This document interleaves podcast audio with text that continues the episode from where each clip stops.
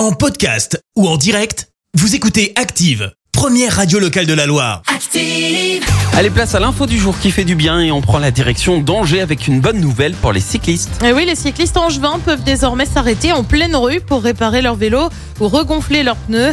Euh, 14 bonnes bornes de gonflage et de réparation pour vélo ont été euh, mises en place. Les bornes sont gratuites et en libre service. L'installation a coûté 40 000 euros, investissement financé euh, dans le cadre du budget participatif de la ville. Les bornes servent par ailleurs à l'association Place au vélo qui assure des formations de réparation de vélos. Et pour découvrir l'emplacement des fameuses bornes, une, carne- une carte interactive est également disponible. Merci, vous avez écouté Active Radio, la première radio locale de la Loire. Active.